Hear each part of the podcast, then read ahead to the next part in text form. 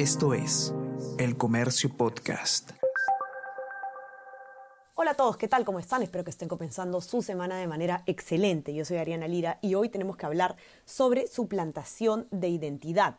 Nuevos casos de delincuentes que se aprovechan de la tecnología para eh, hacer de las suyas. Han denunciado que han cancelado líneas de celulares y vaciado las cuentas de banco de más de una persona. Vamos a conversar sobre todo esto y más a continuación.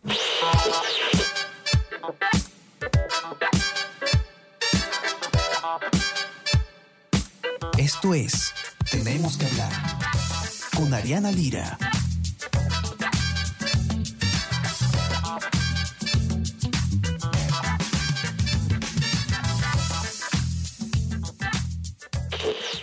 Campaña Pasa en la calle del comercio ha reunido una serie de datos sumamente interesantes y más preocupantes aún sobre suplantación de identidad a través de eh, líneas de celulares. Diversos usuarios han eh, denunciado que se hicieron pasar por ellos delincuentes sin que se corrobore su identidad y luego con sus números de teléfono han ingresado a sus bancas móviles y les han robado sus ahorros, les han vaciado las cuentas. Imagínense estar en una situación similar, sumamente preocupante porque además nos habla de la poca seguridad que nos ofrecen las empresas de telefonía móvil. Vamos a conversar sobre esto con Yomaivit Gálaga, que ha hecho eh, un informe al respecto con distintas denuncias de usuarios que le han escrito al comercio para que nos cuente un poco qué es lo que está pasando. ¿Cómo estás, Yoma? Bienvenida. Hola, Ariana, ¿qué tal? Hola a todos. Sí, este, nada, feliz de poder conversar contigo. Cuéntanos, Yoma, un poco qué es lo que has encontrado. Yo me he sorprendido la cantidad de casos similares que han eh, contactado al comercio justamente para, para contar su, su, historia, ¿no? Y todos tienen algo en común que es, eh, de un momento para el otro, es como que ya no tuviera señal en el celular y de pronto ya no tienen plata tampoco en sus cuentas. Exactamente. A ver, te comento un poco.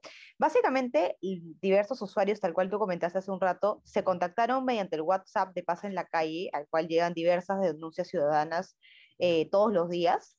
Eh, y nos comentaron que eh, de un momento a otro, un día dejaron de tener señal en sus, en sus celulares y en paralelo eh, también comenzaron a llegarles correos sobre diversos gastos que se estaban haciendo a nombre de sus tarjetas. Entonces ellos se cuestionan, estos usuarios se cuestionaban, cuál era la relación entre perder la, línea móvil y que les vacíen las cuentas.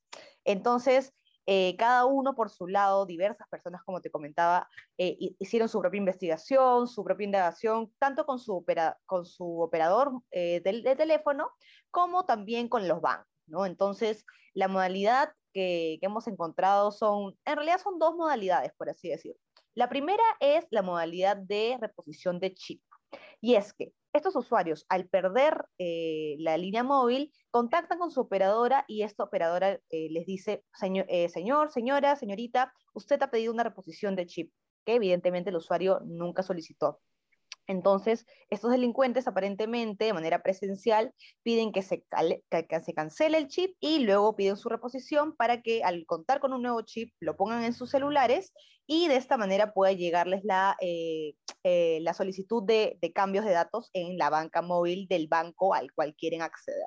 Evidentemente ya los delincuentes tienen datos más básicos como el tema del nombre, el DNI, también el banco donde esas personas tienen sus ahorros tal vez, y ya solamente solicitan eh, el cambio de datos de la banca móvil para poder acceder no solamente a las aplicaciones eh, de la banca móvil de, sus bancos, valga de redundancia, sino también, por ejemplo, aplicaciones como Yape, como, eh, como Plin, donde tal vez es incluso está un poco más fácil poder acceder con los datos del celular. ¿no? Sumamente preocupante y además nos, nos habla de cómo, a pesar de que se vienen denunciando este tipo de em, estafas o, delitos eh, cibernéticos, no vemos quizás el avance esperado. Ahora, Yoma, hay em, algo interesante que te comenta a ti Eric Iriarte, ¿no? Él es eh, un abogado especialista en, temas digitales, en, derecho digital, eh, y, él lo que hace es más o menos definir de qué estamos hablando legalmente, penalmente, ¿no? Que es la suplantación de identidad. No sé si nos puedes contar un poco sobre esto. Sí, de hecho, él habla que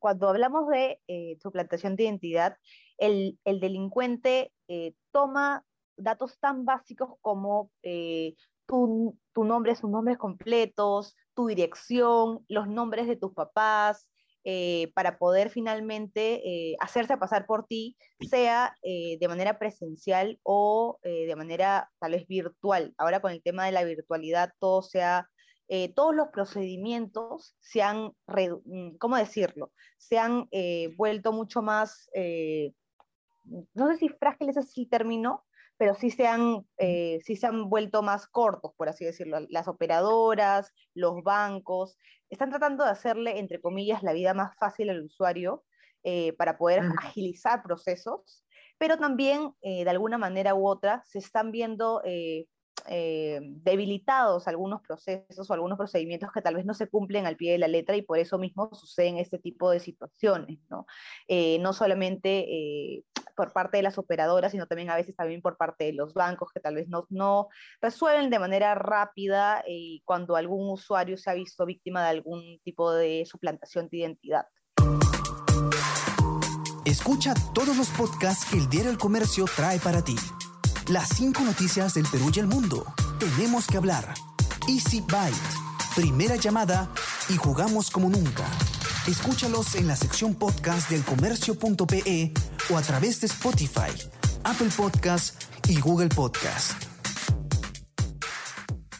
Ahora, lo más importante después de, todo esto es qué podemos hacer los usuarios para evitar ser víctimas de... Eh, este tipo de delitos. ¿Hay alguna manera de prevenirlo? Sí, de hecho, eh, también conversamos en la nota con el señor Edgar Guaranga, él es director de tecnología de hiperderecho, y él nos habló de que la idea es que ni bien, a ver, en caso veas que tú estás perdiendo la línea móvil de tu celular y tú no tienes ninguna deuda, no has, no has hecho nada extraño como para que te la corten, por así decirlo, eh, tienes que ir inmediatamente a comunicarte con el banco, con, así no, no encuentres la relación, comunicarte con tu banco y bloquear directamente las tarjetas o las cuentas que tengas hasta tener nuevamente el acceso a nuestro dinero. Primero eso, ¿no? Posterior, tienes que hacer la denuncia, la policía, etcétera. Ahora, ¿cómo prevenirlo? Y eso es súper importante.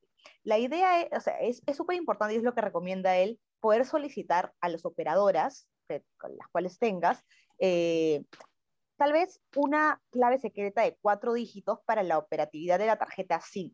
Entonces, de esta manera, cualquier consulta, bloqueo reposición del SIM tiene que solicitarse esta clave de manera presencial. Al mismo, también, al mismo tiempo también añadió que eh, es, es, una buena práctica hacer de manera regular, de manera, por así decirlo, mensualmente, una consulta eh, de los números de teléfono que están asociados a, asociados a nuestro DNI.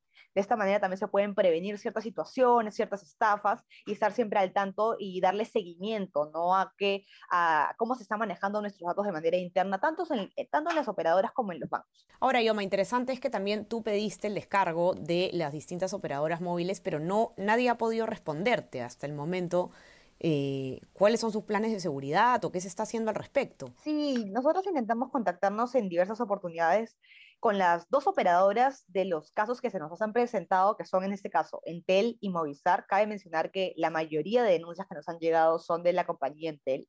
Eh, y hasta el momento no, no nos han podido dar una respuesta, no nos han podido eh, comentar nada, a pesar de que, bueno, eh, hemos estado conversando con ellos varios días, ¿no? Pero bueno, imagino que tal vez después de la publicación del informe y también de este, este capítulo de, eh, del podcast, tal vez puedan comunicarse con nosotros para poder, qué mejor que ellos, para darnos una explicación mucho más amplia de qué es lo que puede estar sucediendo internamente, ¿no? Y qué tipo de eh, soluciones le van a brindar a los usuarios que se han visto afectados eh, en sus cuentas bancarias y también en, su seguridad. Ellos se sienten muy vulnerados, creo que cualquiera se sentiría así, sabiendo de que mm, no, no necesariamente se ha, expuesto sus datos personales, sino que internamente, tal vez en los bancos y en, los, en las operadoras, no se está manejando correctamente los datos personales de las personas. Así es, y no tendríamos nosotros por qué tener que... Eh, recurrir a todas estas medidas preventivas y denuncias sin estar seguros de qué está pasando. Esto debería estar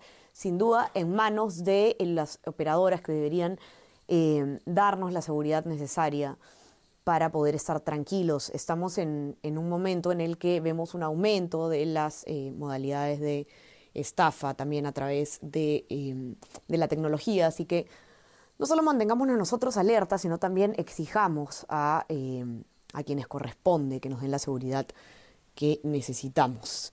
Yo te agradezco muchísimo por estar acá, te mando un abrazo. Igual, Ariana, gracias y esperamos que los usuarios puedan seguirnos pasando sus denuncias al WhatsApp de Pasa en la Calle. Gracias por invitarme. No se olviden que pueden eh, enviar sus denuncias al WhatsApp del comercio. También no se olviden de suscribirse a nuestras plataformas. Estamos en Spotify y en Apple Podcast para que puedan escuchar todos los podcasts del comercio. Y suscríbanse también a nuestro WhatsApp, El Comercio Te Informa, para recibir lo mejor de nuestro contenido a lo largo del día. Estamos conversando entonces nuevamente el día miércoles. Chao, chao. Tenemos que hablar con Ariana Lira.